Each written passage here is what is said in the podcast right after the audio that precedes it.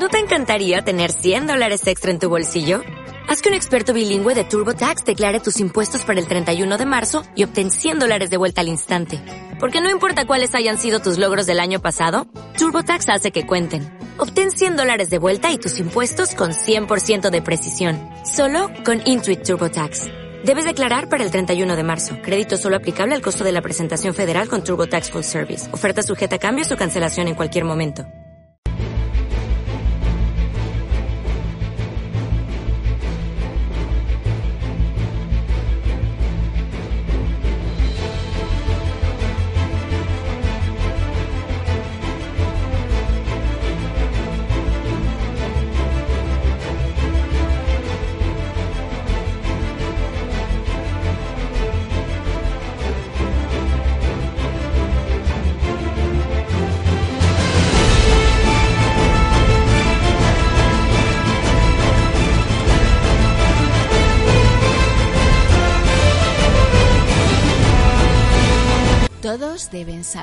Que no se puede vivir de otra manera que no sea cultivando el alma.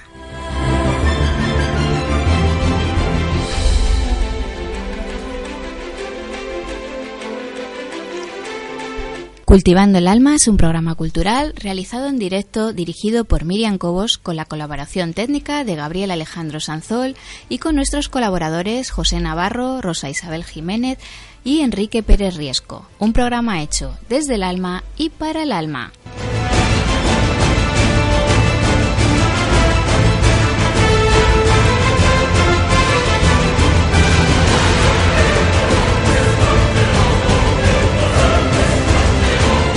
Hola, buenas tardes, soy Miriam Cobos, bienvenidos al programa Cultivando el Alma. Hoy, dada la cercanía con el Día de la Madre, que en España se celebra el primer domingo de mayo, hablaremos en nuestro programa sobre las madres. Daré un punto de vista diferente sobre el tema y después tendremos la entrevista a la escritora Carolina Olivares y a la madre coraje María Díaz Cañadas.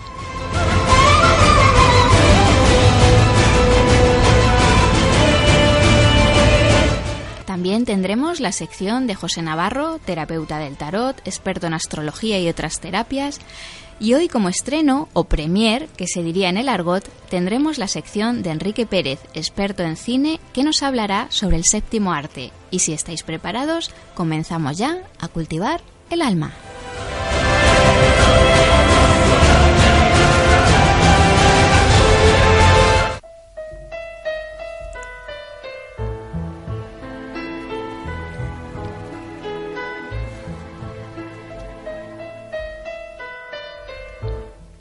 Bien, pues como os he dicho, hoy el programa va a tratar sobre las madres.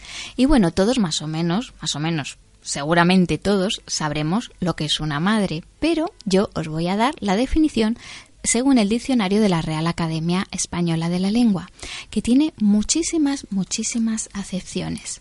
La primera es mujer o animal hembra que ha parido a otro ser de su misma especie.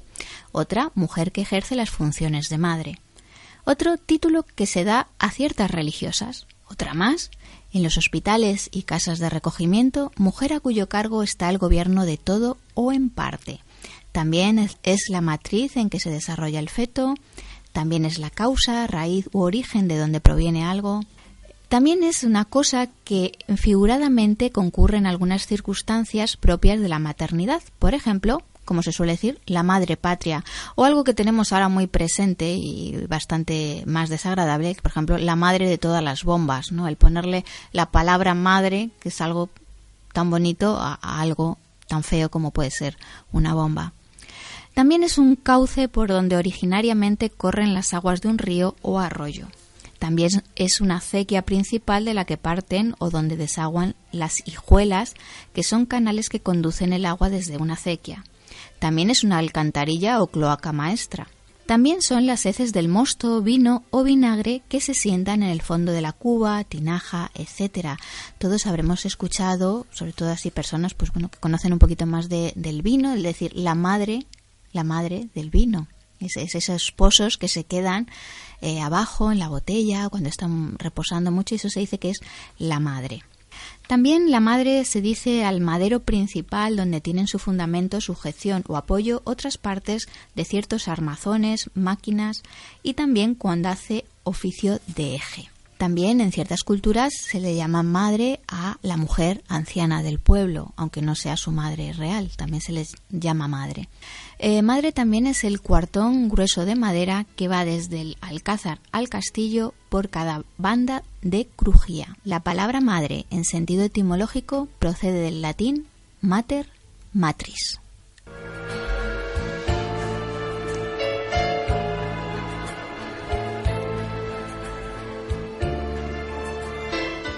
Bien, pues como podéis observar, la palabra madre tiene muchas acepciones. En general es el principio de donde parte algo tan importante como es la vida.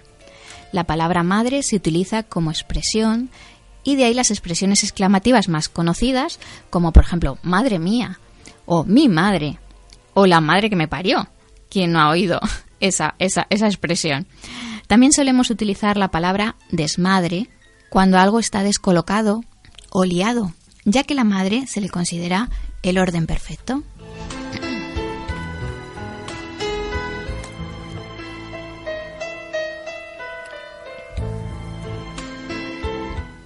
Por tanto, como veis, la imagen de la madre está totalmente mitificada.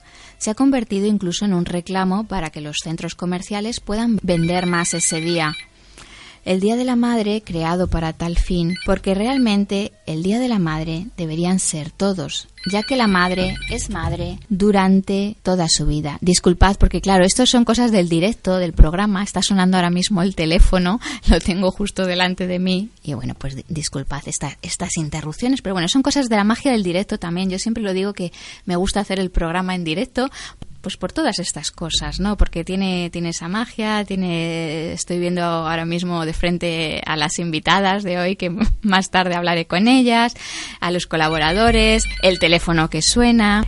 Estaba, estaba comentando que la palabra madre eh, tiene a veces esa imagen de, de, madre totalmente mitificada, a la que quizás nos quieran dar también un poco los centros comerciales para vender para vender más, eh, que independientemente a lo mejor de si la madre se lo merece o no, le tengamos que comprar un, regalo, ¿no? Como, como otra serie de, días, como el Día del Padre también, por ejemplo, o el Día de los Enamorados, estos días que surgen un poco como como reclamo, reclamo comercial.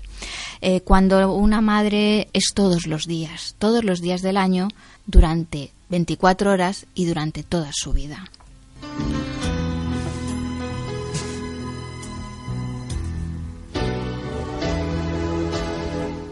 Hoy por eso quería hacer un contrapunto y desmitificar un poco el concepto de esa figura de madre perfecta, ya que no todas las madres, por el solo hecho de haber parido un hijo, son el sumum de la perfección, porque para adquirir el título de madre hay que ganarlo demostrándolo. Madre para mí es toda aquella persona que cuida, apoya, valora, comprende, defiende, educa y ama a sus hijos, independientemente de si los ha parido o no.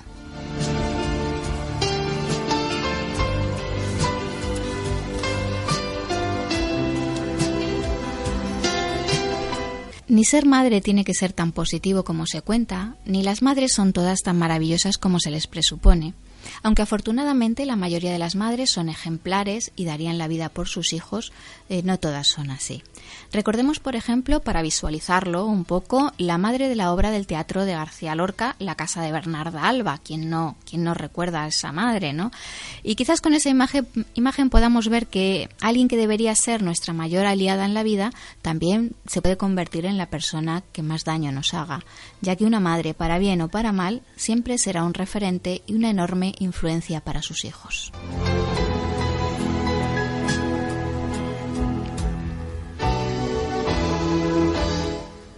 Incluso hace algún tiempo, en vista de la gran cantidad de mujeres que tenían problemas graves con sus madres, eh, quise hacer una asociación para mujeres que han sufrido o sufren algún tipo de maltrato, que casi siempre suele ser psicológico, unas veces consciente y la mayoría de las veces inconsciente por parte de sus madres por razones diversas y particulares de cada caso, bien por celos, envidia, ignorancia, enfermedad psiquiátrica o diversos motivos o, sin ellos. Y quizás esto os haya sonado algo fuerte y diferente, porque esto que hoy os estoy diciendo y que es más habitual de lo que pensamos, es un completo tabú en nuestra sociedad, como tantos otros temas. Por eso hoy, al tratar nuestro programa sobre las madres, quería romper una lanza y acordarme también de todos esos hijos que no han tenido o no tienen la suerte de tener una madre como la que hoy nos acompaña en el programa y que desde luego todos desearíamos tener.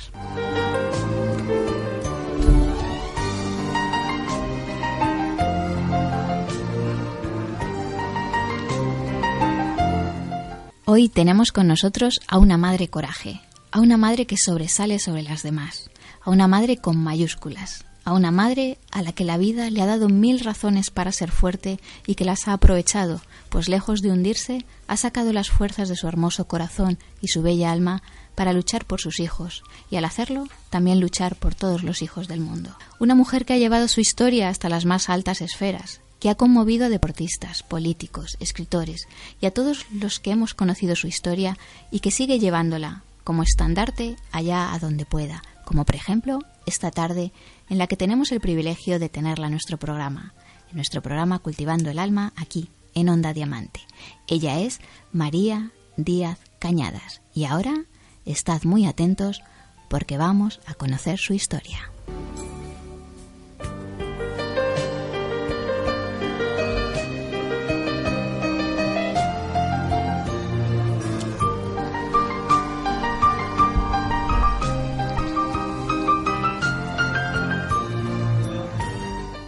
Bien, pues como ya os acabo de decir en la introducción, eh, vamos a pasar a entrevistar a María Díaz Cañadas y hoy también le acompaña la escritora Carolina Olivares, que ha escrito un libro sobre la historia de María que ahora nos va a contar. Hola, buenas tardes, María. Hola, buenas tardes. Buenas tardes, Carolina. Buenas tardes. Muchas gracias por estar en nuestro programa. Un placer teneros aquí, un privilegio y estoy encantada de, de veros y de, y de conoceros porque bueno yo tenía las conocía a través de Facebook sabía su historia tenía muchas ganas de que viniesen al programa. Llevábamos mucho mucho tiempo llevaba mucho tiempo detrás de ellas para que estuvieran aquí y hoy por fin hoy por fin podemos disfrutar de, su presencia. Muchísimas gracias. Bueno pues gracias a vosotras. Bueno pues eh, voy a pasaros primero a presentar a Carolina Olivares os voy a, comentar ella es escritora y bueno pues voy a hacer un repaso de de su, de su trayectoria profesional para que la conozcáis un poquito, un poquito mejor. Porque bueno, a María ya la he descrito que es una madre coraje, una madre estupenda, maravillosa. Y ahora cuando nos cuente su historia vais, vais a saber por qué. Bien, pues os voy a presentar a Carolina Olivares, que es escritora, cuentista, bloguera, nació en Santander y reside actualmente en Madrid. Desde muy temprana edad se sintió atraída por la literatura y con tan solo 12 años escribió su primer cuento. En el año 1998 escribe su primera novela, Estrella Negra, La noche que soñé contigo, inspirada en el álbum del artista norteamericano Marilyn Manson. En junio del año 2002 publica su segundo libro, No te olvides de matarme, novela que fue adaptada al teatro. Su tercer libro se titula Siri Ocra y el mundo de lo absurdo, dirigido a un sector infantil y juvenil. Carolina colabora con la web cántabra El Portaluco, ha escrito el prólogo del libro titulado Tommy el ratigato del escritor dominicano Oscar Camino y es redactora del diario online con sede en Colombia verbadocet.com. Colabora también en la web Espacio Ulises, El Universo de los Relatos y en la web viajes24horas.com. Es adjunta de la Junta Directiva de la Asociación de Escritores de Madrid y directora de Coordinación de Comunicación y Redes Sociales. Carolina Olivares ha sido nombrada embajadora universal de la paz en España por el Círculo de Embajadores Universales de la Paz por su labor literario solidaria. Es también autora del libro benéfico Alfonso el héroe interminable, libro del que hoy hablaremos, prologado por Miguel Ángel Revilla y que pretende ayudar económicamente a la familia de Alfonso para que su hermana Mónica tenga una vida más digna y más feliz, libro del cual han venido a hablarnos hoy en nuestro programa. Bien, pues ya hemos presentado a Carolina y bueno, lo primero que voy a preguntar, voy a hablar con María y le voy a preguntar y le voy a decir, María, cuéntanos tu historia. ¿Quién es Alfonso? A ver, mi historia es muy larga. Bueno, Alfonso es mi segundo hijo, un niño que nació sano, un niño que se ha criado de maravilla. No lo atendí lo que le tenía que haber atendido a causa de que su hermana me necesitaba más. Pero bueno, ha sido un niño pues juguetón, alegre, un niño feliz, un niño que desde chiquitito colaboraba conmigo cuidando de su hermana. Él me llevaba las toallitas, los dodotis. Mm, era locura con su hermana, era pasión. Lo que más quería en el mundo era su hermana. Y pues un niño de lo más normal, fue a su guardería, fue a su colegio, un niño, un niño de lo más corriente, para mí el más guapo del mundo y sobre todo muy buen niño. Bueno, tenemos que decir a nuestros oyentes que Alfonso eh, fallecía a los 24 años tras luchar durante 13 años contra el cáncer. Y dice así una frase que he leído que dice, y si alguien piensa que perdió la batalla es que no ha leído este libro, el libro que hoy presentamos y que, y que ha escrito Carolina sobre la historia de, de Alfonso, de María y de su hermana. Entonces, pues nos estabas contando, María, eh, todo, todo, toda esa pasión que sentía Alfonso por, su hermana y cómo, cómo, un poco vivisteis esa, esa situación de esa lucha contra el cáncer durante tantos años, la situación que teníais. Alfonso le estaba jugando en la calle, en la puerta de casa, al balón con los vecinos y le dieron una patada en la pierna y el muslo se le puso pues como un balón de rubí y guarda inflamado lo llevamos, tuvimos tres meses llevándolos a su pediatra, a un hospital, a otro hospital, bueno, que al final resultó ser un sarcoma del nivel 2. Bueno, pues él no sabía lo que era un tumor. Él se lo tomó pues como que eso se lo iban a, dar un tratamiento, le iban a operar y no iba a pasar nada más. Pero yo en la tele que un portero de fútbol tenía un tumor cancerígeno y con 12 años va a la cocina y me dice, mamá, este portero tiene un tumor cancerígeno. ¿Qué es el cáncer? ¿Qué es un tumor? Es cáncer. Y se lo expliqué. Y se puso a llorar, se hundió. Pero enseguida le empecé a comentar que lo iban a operar, que no iba a tener problema. Y le, se me ocurrió decirle, eso sí, te van a poner un tratamiento que se te va a caer todo el pelo. Te vas a quedar pues pelote, yo le decía mi pelaete. Y me decía, ah, pues qué bien, como Iván de la Peña. Me contestó, o sea que se lo tomó de maravilla. Y la verdad es que Alfonso ha llevado la enfermedad muy, muy, muy bien. Muy nos, nos ayudaba él a nosotros. Él era el que nos daba ánimos. No nos podía ver tristes, ni serios, ni preocupados. No, pero mamá, me operan otra vez. Venía una recaída. Que me operan otra vez y otra vez con quimio, pues ¿qué vamos a hacer? Las veces que haga falta. Mm, ha sido un niño que ha ayudado a sus compañeros de batalla. Los ha animado a comer. Llegaba al hospital a ingresar para tratamiento y animaba a toda la planta. Nosotros llegábamos y estaba toda la planta en en silencio, las puertas cerradas. Bueno, pues llegaba él y ya estaban todas las puertas abiertas, todos los niños en su habitación. Al que no comía le dejaba jugar a la videoconsola.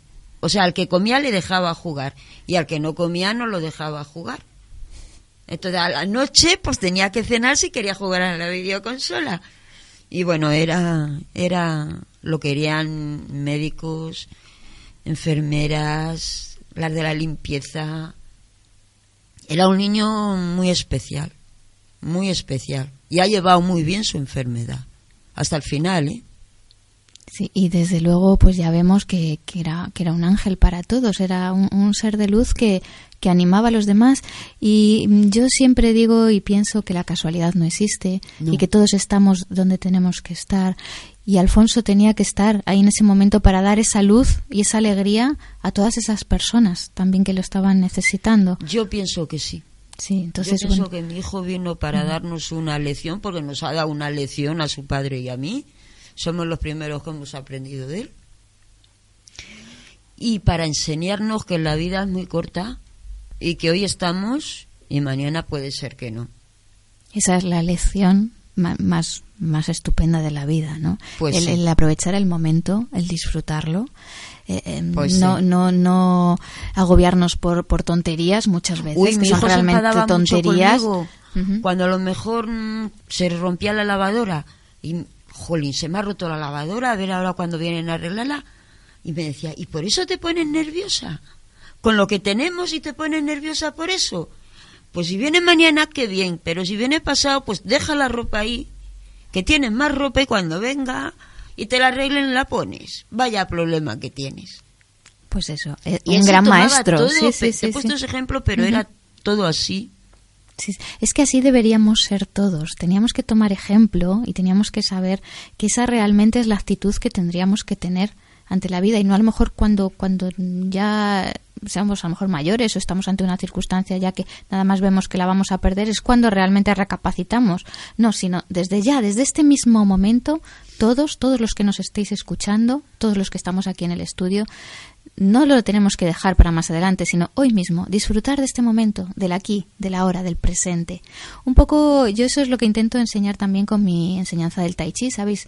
Eh, casi todos que soy profesora de Tai Chi también, y bueno, pues la filosofía oriental un poco se, se centra también en esto, en el estar en el presente, en el aquí y en el ahora, y es la clave de la felicidad. Entonces tenemos mucho que aprender de, de- de esta filosofía y mucho que aprender de Alfonso, que según nos está contando María, pues es esa la filosofía de vida que tenía y durante el tiempo que estuvo aquí con nosotros fue feliz, fue feliz, hizo feliz Muy a los feliz. demás, hizo feliz a los demás, en vez de ser todo lo contrario como todos podríamos pensar, eh, hizo feliz, no solamente que él fue feliz el tiempo que estuvo con su familia, con todo, sino que también eh, tuvo tiempo de hacer felices a todos los que tenía alrededor. Eso, A eso mí me hizo la María. madre más feliz del mundo. Yo, si volviera a nacer, querría pasar mil veces por la situación que te he pasado y tener a mis dos hijos que he tenido y tengo, porque para mí mi hijo está conmigo, y volver a vivir con mi marido que tengo hoy día, que en eso tengo una suerte bárbara, mi vida. Yo quisiera, si, si volviera a nacer, 40 veces, 40 veces elegiría esta vida. Es maravilloso lo que dices. Ahora comprenderán lo- los oyentes el por qué digo que María es una madre maravillosa, una madre coraje y una madre estupenda que todos desearíamos tener. Bien, pues vamos a pasar a- al libro porque eh, a, a raíz de esta de, de la historia de, de Alfonso, pues eh, decidieron plasmarlo eh, esta historia en un libro, un libro benéfico. Muy atentos todos porque el libro es benéfico y bueno, pues eh, todos atentos luego al final de dónde podemos conseguirlo y cómo podemos ayudar eh, a, estas personas. ¿no? Entonces, bueno, ahora voy a pasar a preguntarle a Carolina. Carolina, que es la, la que ha escrito este libro, este libro que se titula Alfonso, el héroe de la lucha interminable. Eh, bueno, Carolina, pues preguntarte cómo surgió la idea del libro y por qué decidisteis eh, escribir un libro. Bueno, Miriam, muchas gracias ante todo por, por haberme dado la oportunidad de, de estar a- aquí esta tarde. Muchas gracias a ti y a Pues vosotras. mira, eh, eh, Diony, el marido de María, al que ella tanto quiere, fue el responsable de que, de que yo haya escrito este libro. Eh, yo tenía amistad con, con los padres de Alfonso y de Mónica, que así se llama la, la hermana de Alfonso. Y, y bueno, pues iba a visitarles con frecuencia. eh, de aquellas en, Valdilecha, vivían en Valdinecha. Y luego ya en el distrito de Moratalaz, aquí en Madrid. Y entonces ya desde el principio de la relación, bueno, ellos me comentaron que mm, eh, Alfonso estuvo varias veces en televisión y en, en, concre- en concreto en, estuvo tres veces en el Gran Debate. Por la segunda vez que acudió al programa del Gran Debate, él coincidió en televisión en el plató con el presidente de Cantabria, con Miguel Ángel Revilla. Entonces le contó de la inquietud que tenía por escribir un libro y Miguel Ángel Revilla le dijo, pues si algún día escribes el libro yo te hago el prólogo. A raíz de, de- manifestarse Alfonso, de manifestar esta inquietud, pues un editor contactó con, los padres de Alfonso, pero ese, ese proyecto, eh, aunque comenzó, no, no se culminó. Y esto me lo explicaron a mí, ellos. Y una de esas tardes que me estaban explicando, así sin venir a cuento, Diony me dijo, oye Carolina, ¿tú te atreverías a escribir el libro de Alfonso? Entonces yo hice como, como el que ve llover pero está mirando para otro lado. Nada, yo es que ni me inmuté. O sea, yo me quedé así como diciendo, este hombre lo que me está proponiendo es una locura. Así que así quedó la cosa. Yo es que no, nada. Yo como que la pregunta, hice a la gallega. Él me preguntó una cosa y yo le contesté, no me acuerdo ni lo que le contesté. Bueno, pues así pasaron los días y mi segunda visita. Y se vuelve a repetir ahí la pregunta. No, me, no sé ni cómo. Oye, Carolina, ¿tú escribirías el libro de Alfonso? Entonces yo a ella empecé a decir, cada vez que venga aquí este hombre me va a hacer la pregunta. Entonces yo ya lo había hablado con mi editora, eh, a la que mando un beso, Chiqui Lorenzo, con mi marido Carlos, lo había yo hablado, bueno. Y mi editora me dijo que era un libro complicado, pero que ella veía que yo tenía la capacidad a nivel sentimental y humano de escribirlo. Bueno, entonces ya cuando vino la tercera vez que, la tercera visita, la pregunta, pues ya fue un sí. Pero entonces yo les pregunté a ellos, digo, ¿vosotros estáis preparados para que se escriba un libro de estas características? Y me dijeron sí. Digo, pues nos ponemos ya. Y a la semana ya estábamos escribiéndolo. Te puedo decir que ha sido un libro que ha cambiado mi vida, que me ha traído mucha satisfacción a nivel personal. Yo soy una persona que se mueve mucho por energías y tengo muy activa la creencia en, el alma, en, la luz que transmitimos y en las luces que, están en, esa otra dimensión que no podemos ver, pero que, yo creo, yo particularmente creo que están. Y yo tenía esa sensación de, tener junto a mí en determinados episodios la presencia de Alfonso a mi lado. Y me daba la sensación de que él me dictaba, porque además me decía muchas veces la madre, me da la sensación que conoces a mi hijo, porque hay a veces que cuando nos estás leyendo algo de lo que estás escribiendo es que parece que me lo está diciendo, es como si tus palabras fueran sus palabras, como si él te lo hubiera dictado. Y puede ser. Yo que creo en esas cosas, eh, tuve esa sensación y, efectivamente eh, así así lo viví y así y así y así lo escribí. Y así fue como, como nació eh, un libro que se hubiera tenido que haber llamado La historia interminable, pero como ya hay un, un libro llamado así, pues no pudo ser. Entonces le llamamos Alfonso, el héroe de la lucha interminable, porque como nunca terminaba la lucha y volvía a empezar, como bien se explica en el libro, pues así fue. Y, el proceso de, del libro, se has contado un poco la idea, cómo comenzó, cómo comenzaste a escribir. Eh, ¿Cuál fue todo el proceso del libro hasta que se, se publicó? ¿Cuál ha sido su proceso? Tanto el, físico del libro como has comentado el, proceso que lleva interno, tanto por tu parte como por la parte de, la familia de Alfonso. Bueno, una implicación absoluta entre la familia y yo, y yo la familia. Eh, como si fuéramos un conglomerado, una unión, ahí, un amalgama ahí irrompible. Eh, mucho dolor, mucha risa, nos hemos reído muchísimo porque Alfonso era un cachondo y sigue siendo un cachondo. O sea, Alfonso era una persona que se reía de sí misma. Eh, era una persona que por muy mal que él estuviese animaba a otros que estaban en mejores condiciones que él y no dejaba que tú te hundieras. Le decía, María, en casa las tristezas no. El libro lo empezamos a escribir automáticamente, o sea, desde que yo les dije a ellos el sí y les pregunté, les hice la pregunta, el libro empezó una de esa misma semana. Ha sido siete meses de elaboración de lo que es la, el, escribir el libro. Ha tenido seis correcciones a nivel gramatical. Eh, y bueno, pues ha sido un libro que tiene. Eh, no está contado desde la pena, ni desde el. para dar pena, no, no, porque Alfonso que era lo último que quería. Entonces, yo cuando ellos me contaban cosas, yo siempre les decía que ellos me tenían que dar el enfoque como si lo estuviese escribiendo el hijo. Yo le decía, yo estoy poniendo mi pluma, pero el libro lo está escribiendo vuestro hijo, entonces tenéis que respetar qué es lo que él pondría, cómo lo pondría, y bueno, pues hay partes muy explícitas, otras demasiado escatológicas.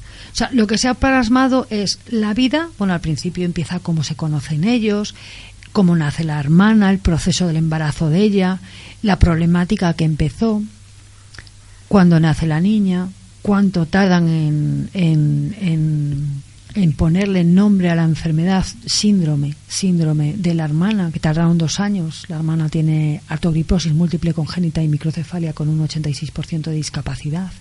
Eso se cuenta al principio. Y en el tercer capítulo empieza, bueno, pues como ella se empieza a sentir rara, ¿no? Y tiene, tiene antojos, y ahí empieza ya a, bueno, pues como la diferencia entre un embarazo y el otro, y como él nace sano, la alegría de que le supone a unos padres que han tenido ya un hijo enfermo, pues la alegría de tener un hijo sano. Es como, bueno, pues eh, que les ha tocado la lotería. Y la otra contraposición de cómo ver que después de haber vivido esa alegría, cómo de la noche a la mañana tu vida se derrumba por completo, como un, como, como un castillo de naipes que se rompe y se cae. Y tu mundo cambia cuando te dicen que tu hijo tiene un, un tumor en la pierna. Un tumor que aún operándole tiene la problemática de y una alta probabilidad de transformarse, convertirse en metástasis pulmonar con lo que conllevaba. Y bueno, una lucha dura, muy intensa, pero es un modo de enfrentar la enfermedad desde el punto de vista de, la, de desde el positivismo, desde no hundirte tú.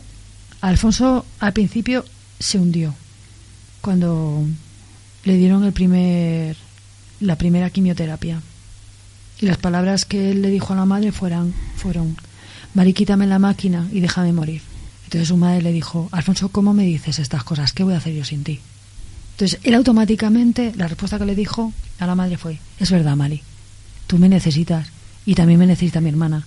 Y los padres vieron que desde ese momento él cambió y que sacó una fuerza sobrenatural que no ellos no saben de dónde sacó ese su hijo esa fuerza y ellos piensan que aunque al final bien es cierto que la enfermedad ganó la partida ellos piensan que el cáncer no fue lo que lo que terminó con la vida de Alfonso que fue que él se agotó y se cansó de luchar contra él.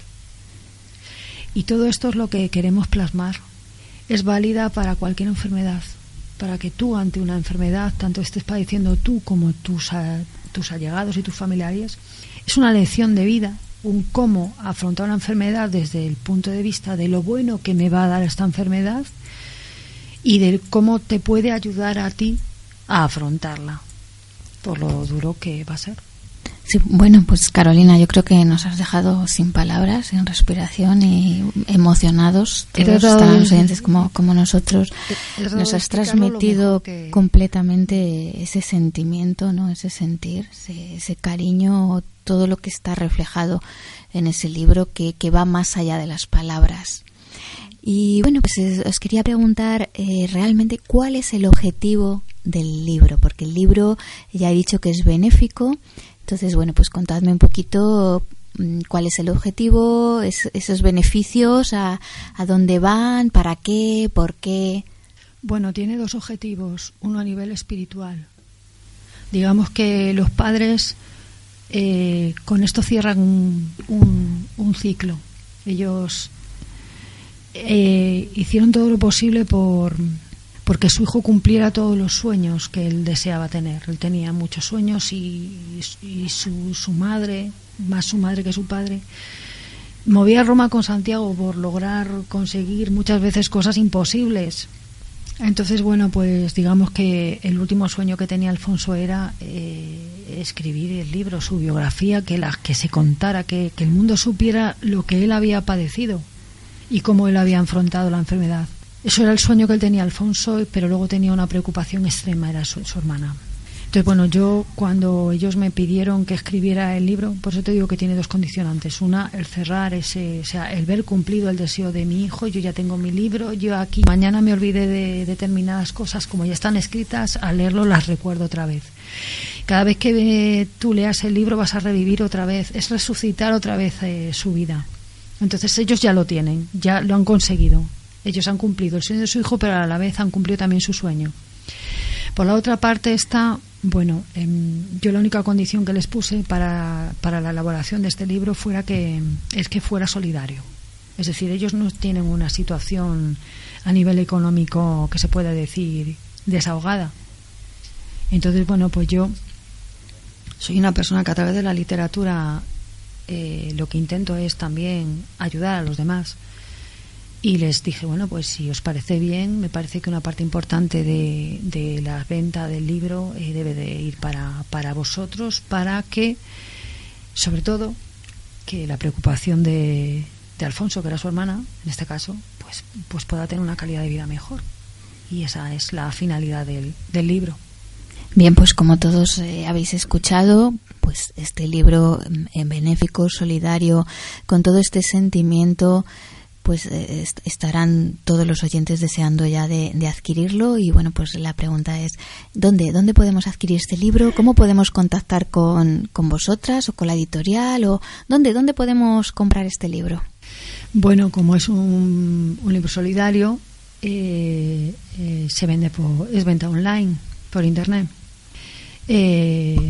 A través de la editorial la editorial creó una web que es www carolinaolivaresrodríguez.com y a través de, de esa web, que es una web pequeñita, pues se puede comprar el, el libro. Eh, el libro tiene un precio de 15 euros con un coste que lo hemos dejado el mínimo, mínimo, mínimo, el que, el que decimos ya no, ya no podemos dejarlo más, añadido de 1,20 para cubrir el pequeño gasto de, de envío, quedarían 16,20. También me lo pueden pedir a mí directamente por Facebook, Carolina Olivares Rodríguez. Pueden contactar con mi editora Chiqui Lorenzo también por Facebook. O directamente a los padres. Tanto yo, yo como los padres tenemos ejemplares y, bueno, hemos quedado con gente o hay gente que nos que sobre todo les ha querido conocer a ellos en persona, ¿no? Les ha hecho mucha ilusión. Bueno, pues eh, ellos tienen las puertas de su casa en Moratalaz abiertas para que cualquier persona que quiera ir a conocerles a ellos independientemente de que quisieran el libro, que si lo quieren, mejor, no nos vamos a engañar, pero que cualquier persona que quiera conocerles, ellos están encantados de, recibir a cualquier persona que, les quiera conocer.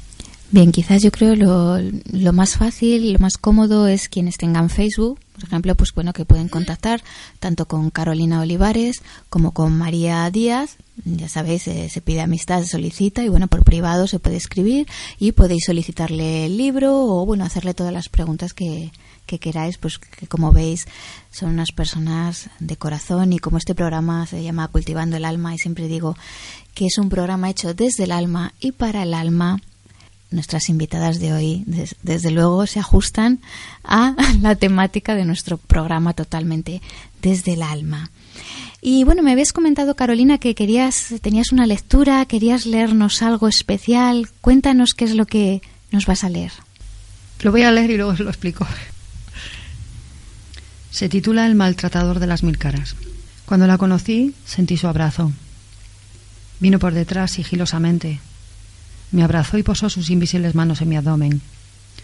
Fue un flechazo, un amor a primera vista. Y digo bien porque la vista se me nubló al momento. Incluso sentí algo de vértigo cuando jamás lo había sentido, al sentir, valga la redundancia, su desconcertante y fascinante presencia. La relación entre ella y yo surgió de inmediato y se afianzó al instante. Ella surgió de la nada para convertirse en el centro de mi vida, de mi existencia, de todo mi universo.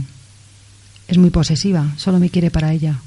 Con aquel primer abrazo me atrapó para siempre y dejó constancia que, aunque a pesar y con el dolor que la nueva situación me acarrearía, no podré separarme de su lado. Aun transmitiendo mi incertidumbre y un absoluto estado de inseguridad, ella me prometió, desde los albores de la relación, que siempre me guardaría fidelidad y que nunca se separaría de mí. Bien, han pasado varios años y puedo decir bien alto que efectivamente ella no es infiel y me guarda en todo momento y lugar. No tardo en manifestar una de las mil caras que tiene. Es muy desconcertante. Estar con ella es lo más parecido a vivir al borde del abismo, porque en cualquier momento te puede golpear. Ella te acosa, te persigue, es tan impredecible. Es traicionera porque sus ataques son inesperados y te deja roto, compungido. Es imposible entenderla, aunque me ama, también me destroza. Después de algunos de sus ataques termino malherido, en el hospital se repite la misma frase. Tienes que abandonarla. Sin embargo, no puedo. Soy incapaz de hacerlo. Porque ella es la única que me será fiel. La única que estará junto a mí. La única que no me abandonará. Soy consciente. Es una relación tóxica que me ha creado gran dependencia. Sé que todas las noches bailo bien abrazado a ella. A veces se me olvidan las cosas y no recuerdo, pero a ella A ella no la olvido ni la olvidaré mientras viva. Y es que el nombre de mi amor es esclerosis múltiple. Esto es lo que puede hacer un escritor, dar voz a, sentimientos. En este caso, esto está dedicado a mi amor. Muchas gracias, Carolina. Bueno, e- ella nos ha, nos ha emocionado completamente y, bueno, tenía este deseo de, de transmitir, de, de leernos eh, este escrito eh, dedicado a alguien muy, muy amado Muy por ella, muy especial. Y bueno, pues desde aquí también le mandamos un saludo y un abrazo muy grande. Bien, y, y ya por último, para terminar la entrevista, os voy a hacer una pregunta a las dos. Primero me contestáis una y luego la otra. Eh, la pregunta que siempre hago a nuestros invitados, como os digo que este programa es, está hecho desde el alma y para el alma, es, eh, Carolina, ¿qué sientes cuando escribes? Bueno, a través de la escritura mm, puedes crear mundos que solamente están en tu cabeza. Puedes vaciar en un papel todo lo que tienes dentro del alma. Mm, puedes dar vida a personajes. eh, puedes transformarte en hombre, siendo una mujer. Puedes transformarte en un objeto o en un animal. Puedes hacer muchas cosas que la vida real mm, te lo impide. Entonces, a través de la escritura, eh, digamos, puedes vivir un mundo paralelo. Muchas gracias por abrir tu alma. Y ahora le pregunto a María, María, ¿qué sientes cuando cuentas tu historia? Pues como mi historia se trata de mis hijos, amor, cariño, a veces impotencia por no poderlos ayudar más, por no darles más. Yo hubiese querido que mi hijo hubiese sido así feliz, pues que hubiese sido más feliz. Por ejemplo, que no se hubiese tenido que inventar unas vacaciones a la vuelta al colegio, por no haberlas podido hacer. Pero bueno, lo que más siento al contar la historia es amor. Se me llena la boca con mis hijos. Amor y orgullo. Muchas gracias, María, A también por, por desnudar tu alma, por contarnos. Muchas gracias a las dos por estar aquí, por haber venido, por habernos abierto vuestro corazón, vuestra alma, por habernos emocionado, por habernos dado una lección de vida también a todos. Muchísimas gracias, gracias de, de todo corazón. A ti, cielo. Gracias a ti. Muchas gracias. Y ya sabéis que si alguien piensa que Alfonso perdió la batalla, es que no ha leído este libro.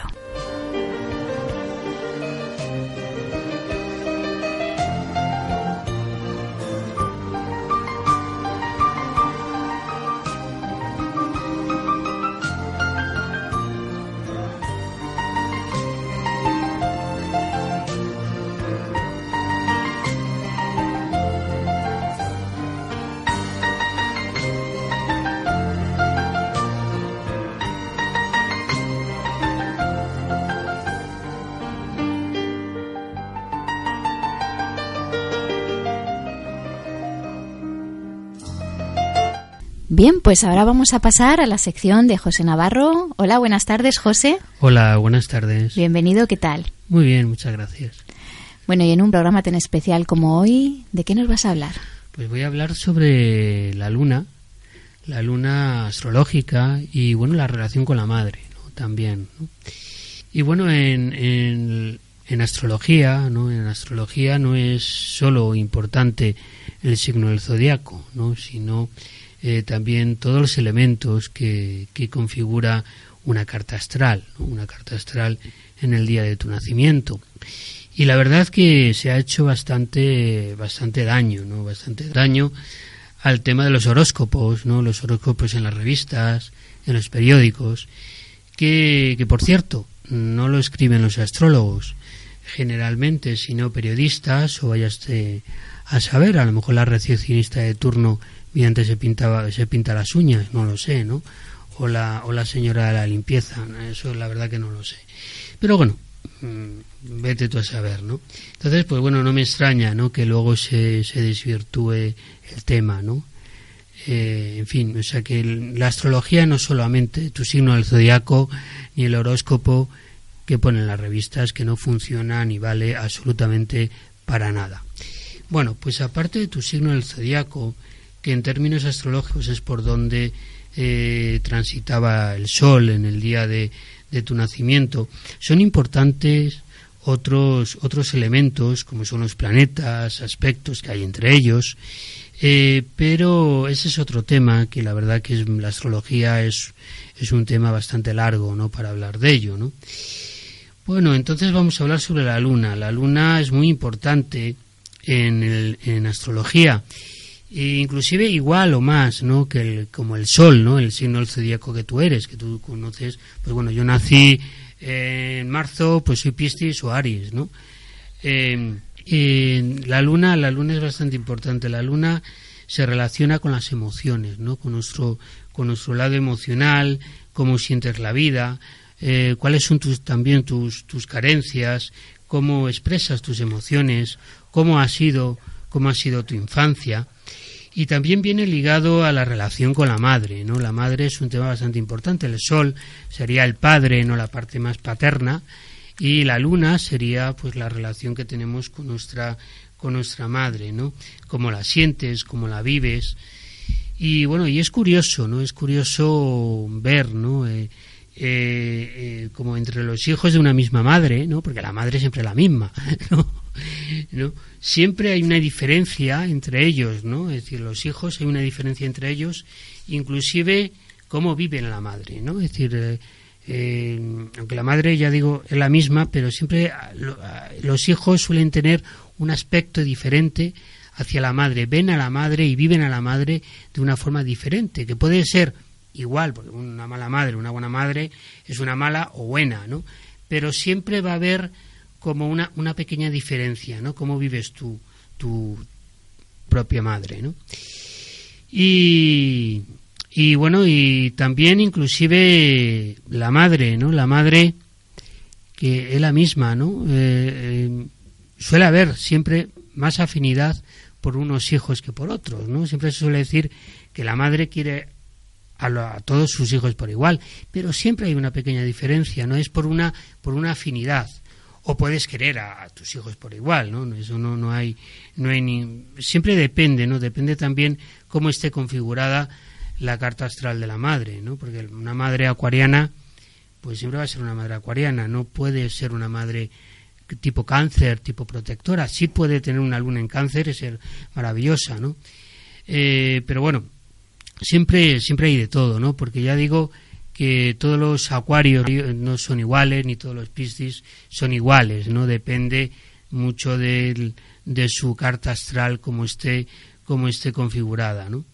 También es curioso observar, ¿no? Eh, cómo cada embarazo es diferente, ¿no?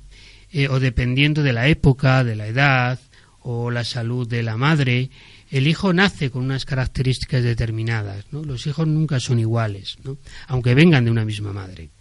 Y, aunque parezca imposible y difícil, sí se puede encontrar muchas respuestas. ¿no? Eh, cómo tuviste eh, a, a, tu madre, ¿no? cómo viviste a tu propia madre, cómo te impactó, cómo se proyecta ahora en tu vida, ¿no? de una forma de sentir la vida y qué conflictos emocionales tienes no resueltos porque de alguna forma el cómo viviste a tu madre te va, o viviste a tu padre, mm, lo vas a tener durante toda tu vida, ¿no? Por ejemplo, un hombre, la luna es muy importante porque la luna va a determinar qué tipo de mujeres eh, pues vas a conectar más, ¿no? Es decir, es igual que la, la, mujer eh, se proyecta más en el hombre con su propio sol, ¿no? O como está aspecto, aspectado su Marte, por ejemplo, ¿no? Y bueno, y con la astrología, pues más enfocada desde el crecimiento personal, pues sí, lo que se puede trabajar son las carencias, ¿no? Porque la luna, la luna es la parte eh, cómo nos nutrimos, ¿no? Porque la, la, madre, la madre forma un papel importantísimo en la, en la, nutrición del niño, no en el desarrollo del niño, ¿no? Entonces eh, se ve muy bien con la luna cómo, cómo tú te nutres en la vida, qué carencias tienes, eh, ¿no? Qué qué tipo de carencias y esa y ese tipo de carencias sí se pueden trabajar no a través de la astrología más enfocada del crecimiento personal por ejemplo se puede trabajar con cierto tipo de, de terapias, ¿no? Tipo gestal, las flores de Bach, eh, o otro tipo de, de, terapias, o con constelaciones familiares. Las constelaciones familiares se puede trabajar muy bien el aspecto que tienes con tu madre. La luna en astrología lo que te puede dar es una radiografía, una radiografía de cómo viviste a tu madre. Entonces, al, terapeuta le puede dar mucha información. Es como para un médico ver una radiografía. No es igual mm, sin un escáner una o una radiografía como para, para el terapeuta que con, una carta astral, por ejemplo, ¿no? Es decir, vas, vas más al punto, ¿no? Entonces, es un buen, un buen medio, ¿no? Para, para ver qué conflictos emocionales tienes y cómo resolverlos, ¿no? Y bueno, para saber dónde está tu luna, ¿no? Tu luna, pues eso se sabe con, la, con el día de tu nacimiento, el, el, la hora y el lugar, ¿no? Eso se calcula la carta astral. Eh, todos, los, eh, todos los planetas recorren todo, todo el zodiaco, es decir, que tú, tú puedes ser, por ejemplo, un Capricornio con una luna en Piscis, por ejemplo, ¿no? Entonces eh, va a haber una serie de características, ¿no? Y bueno, pues eso es lo que quería informar sobre cómo era la, la luna astrológica y cómo se podría trabajar y qué significa. Bueno, pues muchísimas gracias, José, y hasta el próximo programa. Muchas gracias.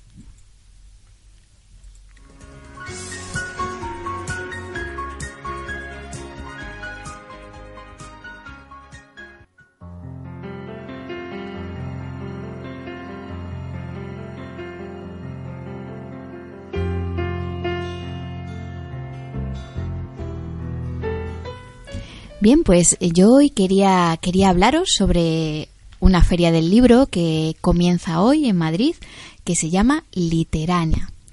Eh, es el mayor festival literario de Madrid que comienza, es el primer año que se, que se va a celebrar aquí en Madrid y bueno, pues esperemos que sean muchísimos más años los que se celebre aquí en Madrid.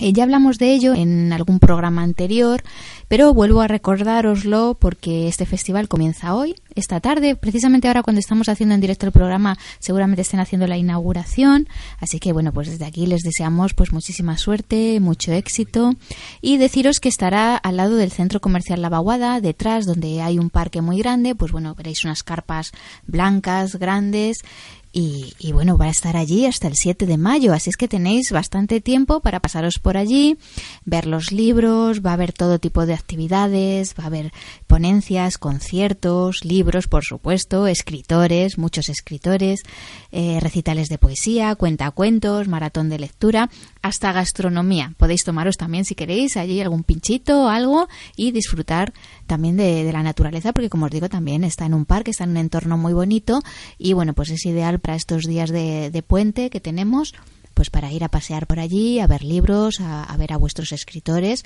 si no los conocéis, escritores pues que a lo mejor solamente los conocéis pues por, pues por, Facebook, por las redes sociales y bueno, pues que queréis conocerlos en persona y queréis también que, que os firmen los libros, pues estáis todos invitados a visitar Literania. Y bueno, pues comentaros también que yo estaré allí eh, el día el domingo, día 30 por la tarde, el día 2 de mayo por la tarde también y el día 6 de mayo por la tarde también en el recital de poesía. Estaré, bueno, pues todos los que vayáis por allí estaré encantada de saludaros, de firmaros mis libros si los queréis. Eh, me podéis ver también, eh, vamos a hacer un coworking que es como una, una presentación de escritores y bueno, pues también me voy a presentar allí, eso es el día 2 y el día 6 vamos a tener un recital de poesía y bueno, pues allí estaré recitando mis poemas para quienes queráis venir a, a escucharme. Así es que bueno, pues os invito a todos, os espero a todos por allí. Todos estáis invitados a Literania.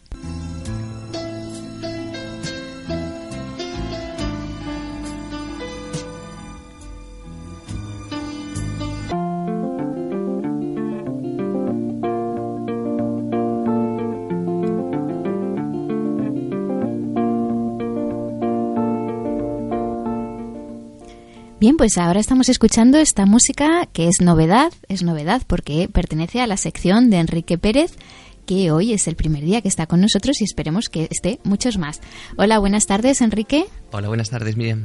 ¿Qué tal? Encantada de, tenerte aquí con nosotros. Y eh, bueno, ¿de qué nos vas a hablar hoy? El placer es mío. Bueno, la, la, sintonía viene al caso del tema que traigo hoy y es que forma parte de la banda sonora de Los Tenenbaum, la tercera película del director americano Wes Anderson. Y es de él de quien vengo a hablar hoy. ¿Por qué? Pues en primer lugar porque es mi director favorito y en segundo lugar porque sus películas presentan siempre familias disfuncionales en las que la figura materna suele jugar un papel muy relevante, lo cual viene al caso del tema del programa de hoy.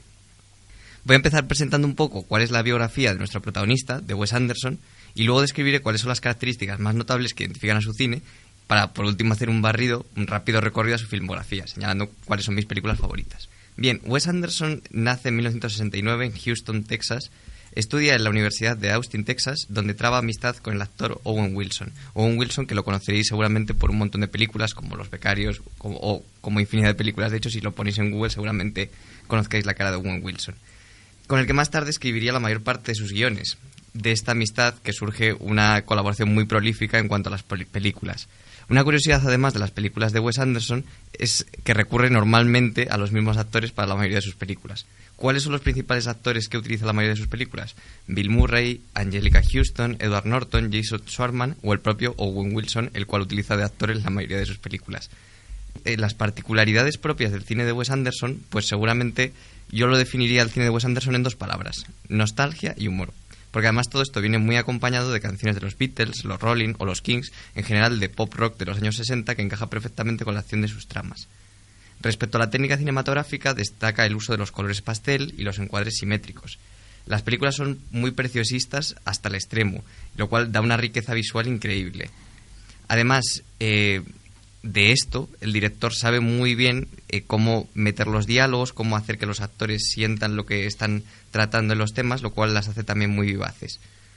Por último, una vez presentado el director y cuáles son las características esenciales de su obra, voy a hacer un pequeño recorrido por cuáles son sus principales películas y cuáles son mis favoritas para que vosotros podáis verlas en casa, porque considero que al final lo que más aporta es ver las propias películas. Wes Anderson puede ser considerado un director bastante prolífico, porque en menos de 20 años ha grabado casi nueve películas, lo cual es casi, casi película cada dos años. Está bastante bien para los directores de cine. En 1996 estrena la que sería su ópera prima, eh, Bottle Rocket, que no tuvo mayor relevancia y pasó bastante desapercibida en el, en el circuito de cine alternativo de Texas, la cual tampoco recomiendo a no ser que hayas visto realmente la filmografía de Wes Anderson, porque al ser su primera obra es un poco más oscura que el resto. El salto cualitativo llega en su segundo metraje, Academia Rushmore, de 1998, en la que narra la vida de Max Fisher, estudiante de la propia Academia Rushmore, y las cosas que le suceden en su vida. En 2001 graba la que para mí seguramente es su mejor película, Los Tenenbaum, que es la historia de una familia de niños superdotados y los conflictos que surgen entre los integrantes de esta familia. 2004 nos trajo The Life Aquatic, una película homenaje a la figura de Jacques Cousteau, interpretado por Bill Murray en el papel principal. Seguramente sea una de las obras menos relevantes de la filmografía y tampoco la recomiendo a un primer visionado si no conocemos al director. En 2007, con Viaje a Darjeeling, volvió un poco a su nivel habitual, eh, trayendo a Owen Wilson, a Jason Schwartzman y a Adrien Brody, los protagonistas, como los tres hermanos que viajan a la India a reencontrarse con su madre, precisamente el tema que tratábamos hoy, y una de sus mejores películas, Viaje a Darjeeling. Llegando ya más a la actualidad, sus últimos tres trabajos, sus últimas tres películas, también son de sus mejores obras.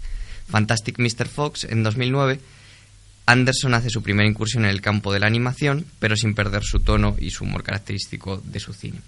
2012 nos trae Moonrise Kingdom, película que homenajea al mejor Truffaut en los 400 golpes y narra la historia de dos jóvenes que se fugan para vivir su amor lejos de las convenciones de la sociedad.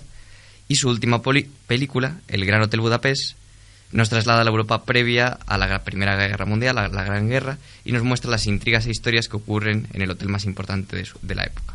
En resumen, si tuviese que decidir la razón fundamental por la que me gusta este director, es que me hacen sentir bien sus películas y me dan una paz y tranquilidad que realmente no encuentro en el cine de ningún otro director. Pues muchísimas gracias, Enrique. Y bueno, pues ya sabéis las recomendaciones que nos ha hecho. Ya sabéis, ahora tenemos un puente largo para ver todas estas películas. Muchas gracias, Enrique, y hasta el próximo programa. A ti, Miriam.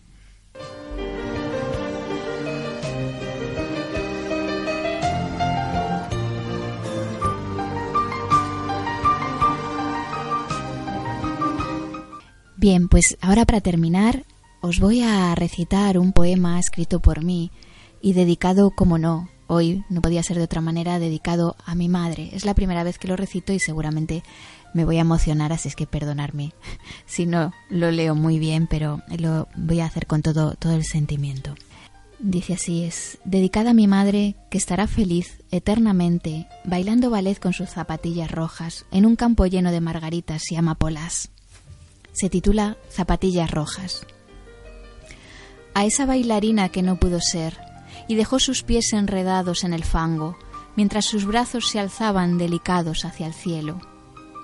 aquella bailarina de tutús blancos como la nieve que andaba descalza de puntillas por la casa para aquella bailarina de sueños y quimeras, de poesías y cuentos chinos, de figuritas de porcelana y melena al viento.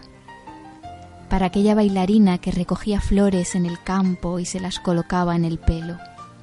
Para ella, una rosa blanca en su tumba, unas zapatillas rojas y en mi corazón, para siempre, su recuerdo.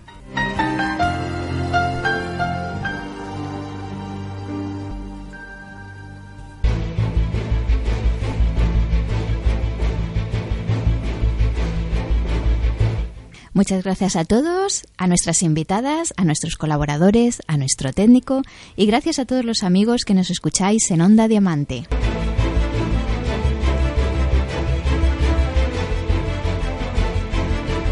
Y recordad que podéis contactar con nosotros a través del correo electrónico cultivandoelalma.hotmail.com, a través de la página de Facebook Cultivando el Alma Programa de Radio, a través del Skype del programa y también a través de Twitter.